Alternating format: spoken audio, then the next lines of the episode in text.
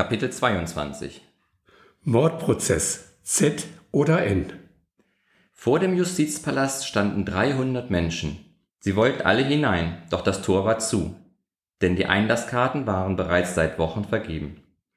Meist durch Protektion, aber nun wurde streng kontrolliert. In den Korridoren kam man kaum durch. Alle wollten den Z sehen, besonders die Damenwelt. Vernachlässigt und elegant waren sie geil auf Katastrophen, von denen sie kein Kind bekommen konnte. Sie lagen mit dem Unglück anderer Leute im Bett und befriedigten sich mit einem künstlichen Mitleid. Die Pressetribüne war überfüllt. Alle Zeugen waren unter anderem vorgeladen. Die Eltern des N, die Mutter des Z, der Feldwebel, der R, der mit Z und N das Zelt geteilt hatte, die beiden Waldarbeiter, welche die Leiche des Ermordeten gefunden hatten, der Untersuchungsrichter, die Gendarmen und so weiter und so weiter. Und natürlich auch ich. Und natürlich auch Eva. Aber die war noch nicht im Saal. Sie sollte erst vorgeführt werden.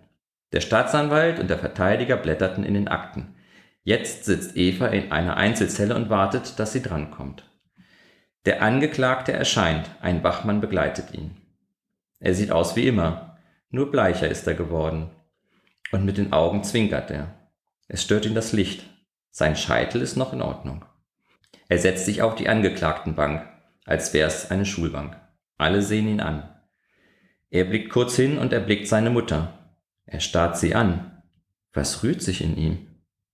Scheinbar nichts. Seine Mutter schaut ihn kaum an. Oder scheint es nur so? Denn sie ist dicht verschleiert, schwarz und schwarz, kein Gesicht. Der Feldwebel begrüßt mich und erkundigt sich, ob ich sein Interview gelesen hätte. Ich sagte ja und der Bäckermeister N. horcht auf meine Stimme hin gehässig auf. Er könnte mich wahrscheinlich erschlagen. Mit einer altbackenen Semmel.